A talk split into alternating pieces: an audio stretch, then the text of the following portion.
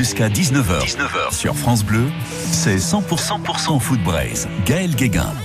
Il y en a qui s'en foutent, mais le Centre international d'études du sport publie une lettre hebdomadaire. Dans la dernière, qui a donc été publiée cette semaine, on apprend qu'il existe un outil pour calculer la valeur marchande des joueurs de foot, hein, comme des chevaux de course.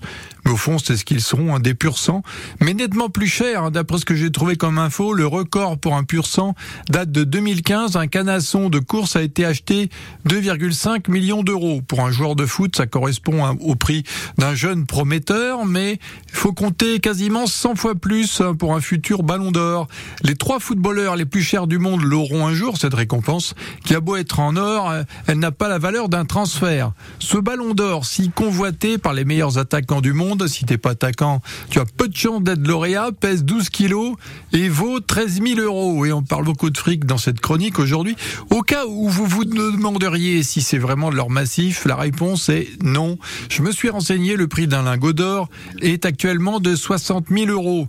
Alors le ballon à 13 000 balles, c'est plutôt de l'ordure qu'autre chose. C'est juste le symbole de la gloire. Ce qui nourrit son footballeur, c'est le salaire indexé sur le montant du transfert.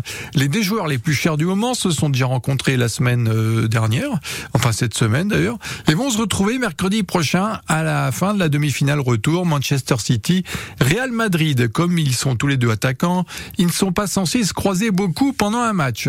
Cette semaine, l'un a marqué, l'autre pas, mais leur valeur marchande est la même. Vinicius et Haaland sont cotés à 200 millions d'euros. Sur le podium des Golden Boys du foot, il y a aussi Kylian Mbappé qui vaudrait bien plus que 150 millions s'il était transféré au Real. Vous pensez bien qu'il y réfléchit parce qu'en restant au PSG, sa valeur baisse forcément.